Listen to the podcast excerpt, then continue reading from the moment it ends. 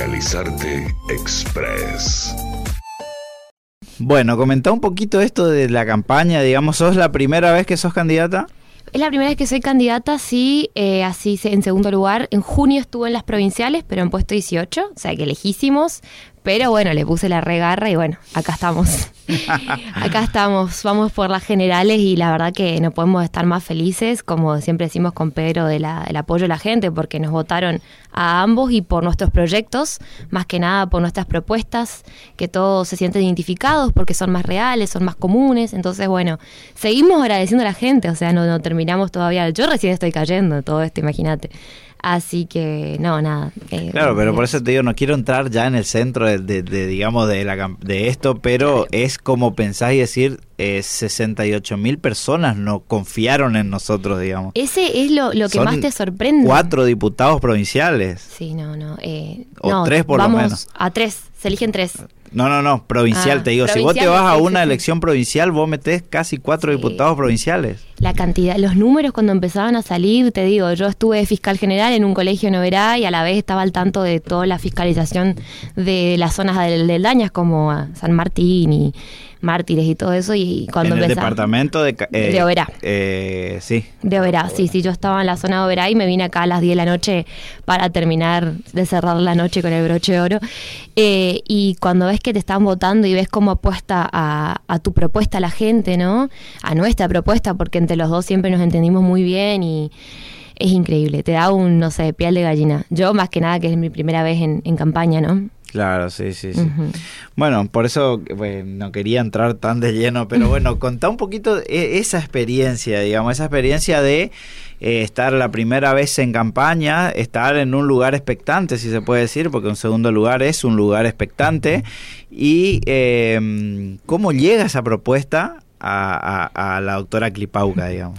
Yo primero, como te conté, estaba en, la en el puesto 18 de la provincial, le metí mucha onda y cuando me llaman para ser segunda eh, en la para ser precandidata a diputada nacional, no dudé de decir que sí. O sea, la verdad que las oportunidades, todas las que me digan, tomo, porque creo que así es la vida, hay que tomar todas las oportunidades, hay que meterle. Sabía que iba a ser un desafío y un sacrificio, más que nada por mi trabajo, porque trabajo independiente, como todos los abogados sabemos, donde vos no estás no cobrás, donde no estás no se mueve el proceso, los clientes reclaman, es así. Fue la verdad que cuando días antes de terminar la campaña le escribí a mis amigas, no puedo creer que pude con todo realmente, porque es levantarte y no saber dónde vas a ir a dormir de noche, porque tenés que estar a los trotes.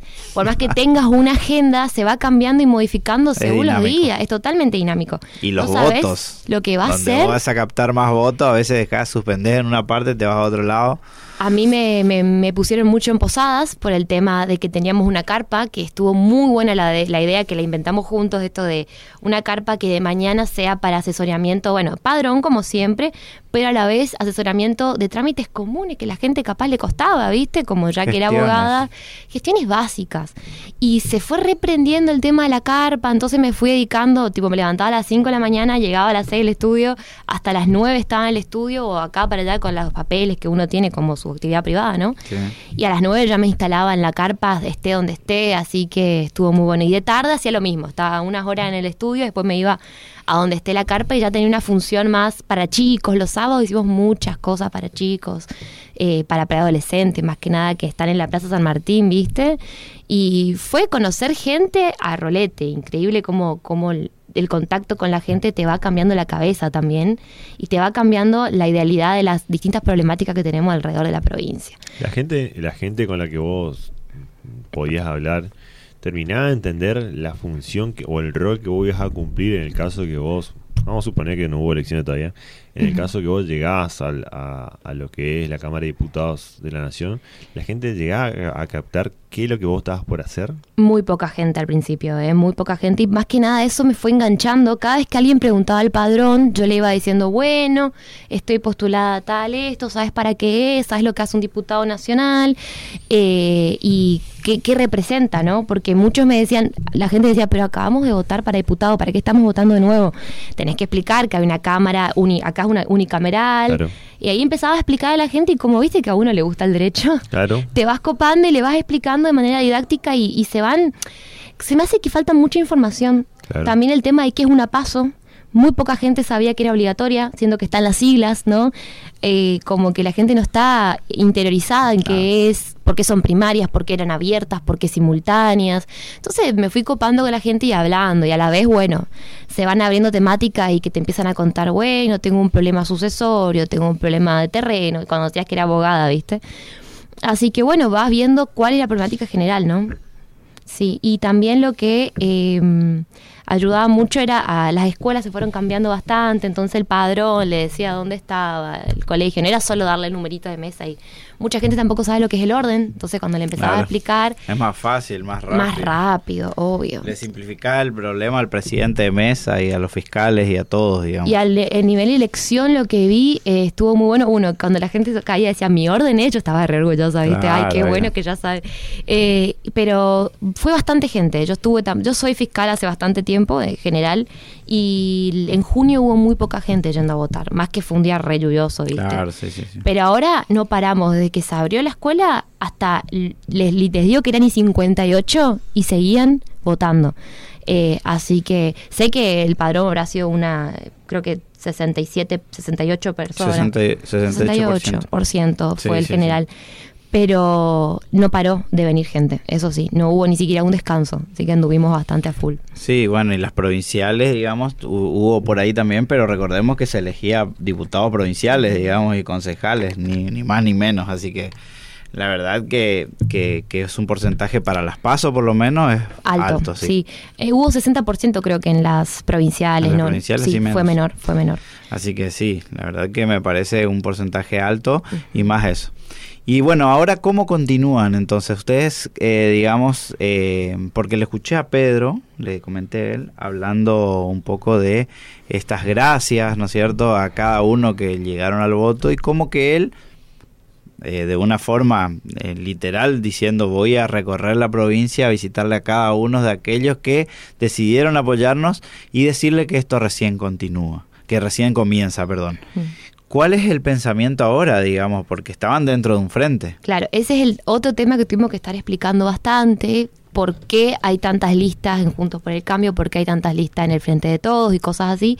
Tenías que explicar a la gente que al ser una paso, igual era una interna. Claro, Estábamos una interna eh, abierta. según no- cada frente y como por ejemplo está en Frente Juntos por el Cambio está conformado por la Unión Cívica Radical, está por el PRO y por Activar, que es nuestro partido. Y entonces tenías que explicar a la gente que nosotros éramos una lista única y cómo se iba a conformar. Era, era difícil explicarlo, Claro, sí. pero tenías que explicarle que iba a quedar solo una. Claro. Y que íbamos a tener otra elección y bueno, ahora vienen las otras elecciones, ¿no?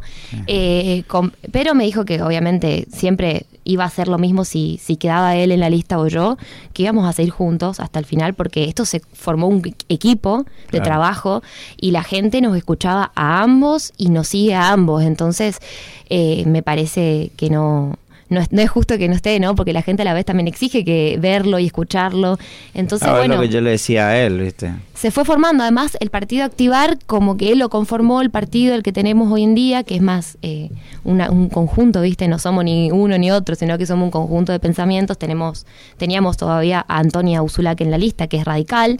Entonces, como al ser un consenso total nuestra lista, está bueno que él siga estando para que siga ayudándome también a la vez a, a toda esta gente que estuvo con nosotros, seguir que nos sigan acompañando. Bien. Y sí, no, bueno. Pero, eh, digamos, mi pregunta iba más por si, eh, digamos, eh, digamos, Arjol está dentro del frente Juntos por el Cambio. Él fue el ganador acá, digamos, no hubo mucha diferencia con ustedes.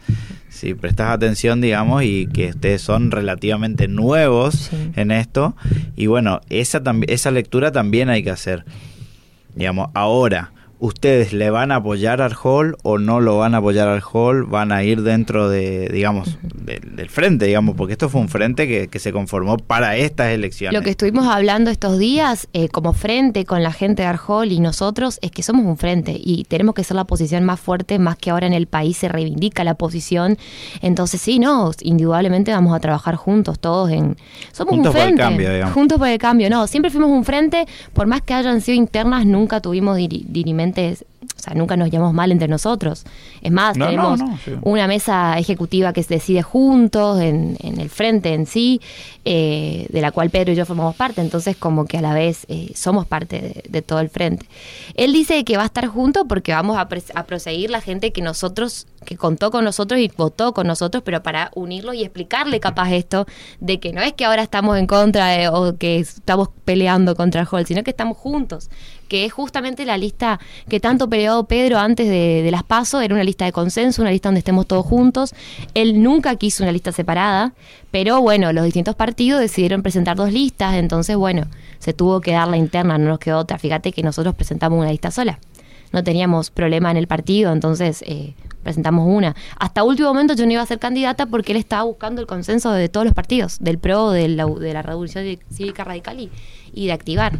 Entonces sí, obviamente, ahora vamos a tratar de ser eh, la oposición que somos en el país y que Misiones demostró que también quiere ser.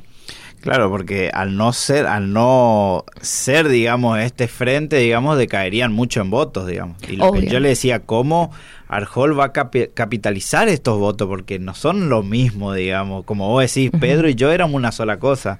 Y la gente nos seguía a nosotros. Ahora hay que salir, como dice Pedro, yo tengo que salir a agradecerle y decirle que esto recién comienza y explicarle, digamos, que podemos seguir por este camino para ser la oposición fuerte dentro de la provincia. Es eso más que nada, creo, salir a explicar a la gente qué viene ahora, con, con qué se va a encontrar ahora y qué esperan para el futuro. También a la vez, eh, creo yo que, bueno, las propuestas van a tener que seguir las mismas, porque nosotros tenemos nuestra propuesta y a la gente no le vamos a abandonar con la propuesta con la que llegamos hoy en día, ¿no?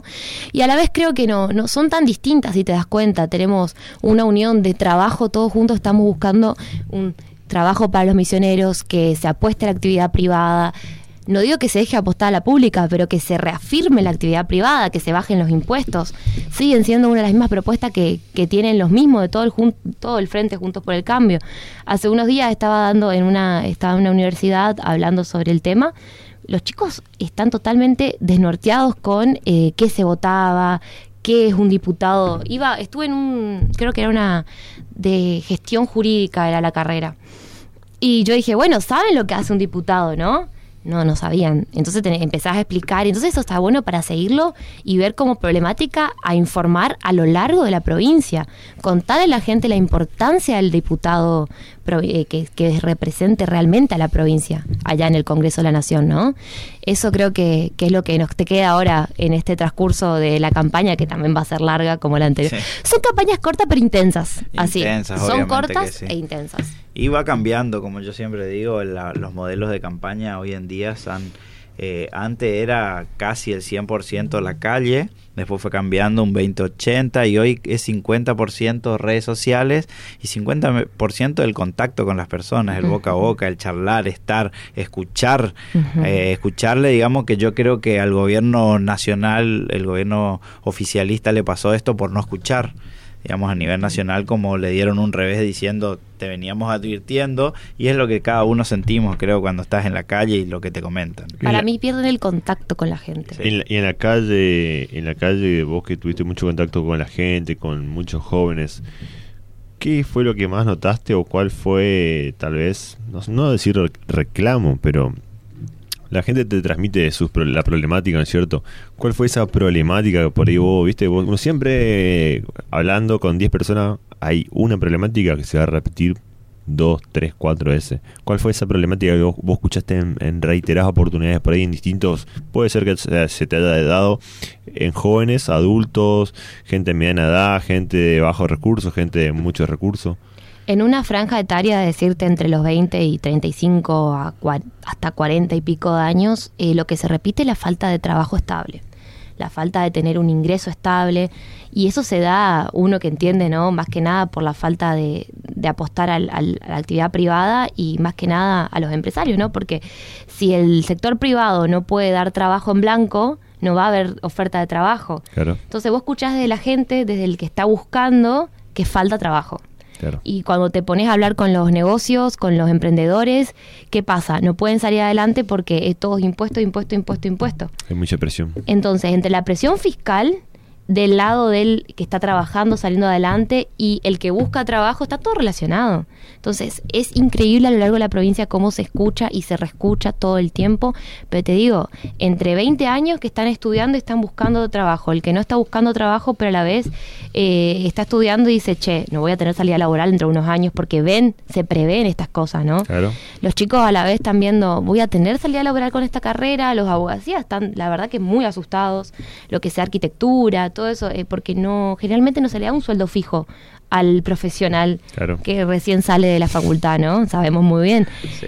Entonces es el miedo, cuando empiezan a escuchar esto dicen qué miedo, porque mi papá me decía que si estudiaba iba a tener una vida el día de mañana asegurada, un salario fijo asegurado, y no es así. Eh, que el monotributo, que el colegio de abogado, que el colegio de escribano, que en todo lo que hay que terminar pagando, eh, es más plata que sale de tu bolsillo que la que entra. Y eso le asusta al que, tanto al que está estudiando como al que ya está saliendo. Y desde otra franja etaria de la gente de 45 años que se quedó, por ejemplo, entre 45 y 50 y pico, ¿no? Se quedó sin trabajo por el tema del COVID. Eh, no vuelve a encontrar trabajo estable. El tema de la reinserción. La reinserción es en los dos extremos, el que está buscando su primer trabajo y el que tiene que reincidir en un trabajo porque quedó sin Claro. por la- también la crisis económica que hubo, ¿no? Mucha gente tuvo que despedir. eh, bien vemos de lo laboral, una cantidad de gente que tuvo que que tuvieron que dejar y vos tenés que trabajar viendo cómo cobrarte porque tampoco tiene plata el el, trabajo. problema a quién le cobra. Claro, el empresario tampoco tiene plata, te dice, yo tuve que sacarlo de mi negocio, bueno, pude pagarle más, es la realidad. Hoy me ca- cayó una señora diciendo al estudio, quiero saber quién está comiendo mi plata, porque ¿qué es esto? ¿Qué es el repro? ¿Qué es el repro? ¿Qué es el repro 2 ahora? Y así tipo, y yo, ahí tenés que explicarle. Le digo, no señora, fíjese que el Estado prestó plata y es admirable la cantidad de comercios que tuvieron que reducir su, su gente, ¿no? Eh, porque no pueden más, no dan abasto. La presión económica que tenemos como argentinos es, y misionero ni te digo, porque encima tenemos una aduana interna y la gente te dice, puse un negocio, quiero traer mercadería de Buenos Aires, no, me, no, no quieren ni mandar directamente. Y ahí empieza el quilombo, ¿viste? Que a la gente le conviene comprar por Mercado Libre, por Internet y no comprar en el negocio de la esquina Claro. eh, se vuelve un pro- una problemática. Todo en el sector privado, ¿viste? Todo lo que estoy hablando. Es increíble la- lo difícil que está. Sí. Diga- digamos que, que haciendo un análisis rápido, digamos que el sector más golpeado es eh, hoy en día es el sector privado del comercio. Sí, totalmente. Es zarpado como, como fui escuchando, ¿no? En Oberá también, en Panamí, en varios lugares, o sea, que anduvimos. Eh, en Iguazú, eh, todo lo que sea sector turismo se perdió. Sí. Hay gente que tuvo que... Encima lo loco es cómo te cuentan cómo se reinventan. O sea, hay gente que se empezó a reinventar y en ese nuevo emprendimiento también encontró trabas. Claro. Entonces se ve en un círculo de que todo lo que quiero hacer me cierran, todo lo que quiero hacer veo traba de parte del Estado, siendo que el Estado debería eh, pensar en esa gente, ¿no? No solo en la repartija de planes, sino que hay que pensar en la gente que está moviendo el país, porque si las jubilaciones son más bajas es porque la actividad privada no está funcionando, eh, porque sabemos muy bien dónde va la plata, Claro. ¿no? Entonces si vos apostás a esto... Eh, si no, mantenemos una, los mismos para el país y, y vamos a ir a la ruina todos juntos. Todavía estamos a tiempo de, de sanearlo, pero no sé cuánto tiempo nos queda tampoco. Entonces, eso es lo que, la preocupación mayor. Pues la gente no tiene agua potable, la gente no tiene cloaca, la gente, pero te pide trabajo. Es increíble. Esté donde esté, vaya a donde vaya en la provincia, sé que somos una provincia que quiere trabajar. No, sé que se perdió sí, en ciertos sectores el- la cultura del trabajo, pero en Misiones todavía escuchamos todo el tiempo que la gente busca trabajar más con la gente que estuvimos hablando. Entonces, bueno, entre lo impositivo y la búsqueda de trabajo, que está todo relacionado, creo que eh, es la problemática mayor de, de Misiones. Bueno, Florencia, la verdad que fue un, es un gusto, digamos, escucharte y la verdad felic- muchas felicitaciones. Increíble la campaña que hicieron. eh, obviamente que acá siempre están abiertos los micrófonos para charlar. Lo escribía Pedro, ¿viste? Porque yo Ah, sí. eh, a- a- mucho tiempo eh, hablé con Fíjate, él. fíjate que lo mal que hizo Pedro en no venir. No, lo- si hubiese venido, hubiese ganado. Ah, ¿viste? ¿Por qué? ¿Qué pasó? Le, Ah, le, sí. le contamos a Florencia que el único candidato claro. que pasó por acá fue Arjona, el único que pasó por acá. A mí no me invitaron, chicos. Y ¿eh? bueno, ahí, ahí tuvimos flojo, pero, Sí. pero mirá, Yo- mirá si- Ahora estoy- estoy acá. Yo justamente me decía él que él no estaba los lunes ni los martes acá, sino que andaba por el interior. Él sí que tuvo una carrera, porque también no hacíamos juntos, sino que a veces nos dividíamos. Claro, entonces, son dos, son poquitos, digamos, en eh, realidad. Sí, no, anduvo mucho por, por el norte, por El Dorado, por todos eh, lados. yo tuve la posibilidad de trabajar con Pedro. El vago se pone y no para. Donde queda, queda y se acostó a dormir, digamos. No sé quién fue el chofer de él ahora. Ale. Ale. El Ale. eh, Foforito fue el chofer del padre Falleció, de él y falleció después. ¿no es cierto? Sí. Fue chofer del padre y fue chofer de él.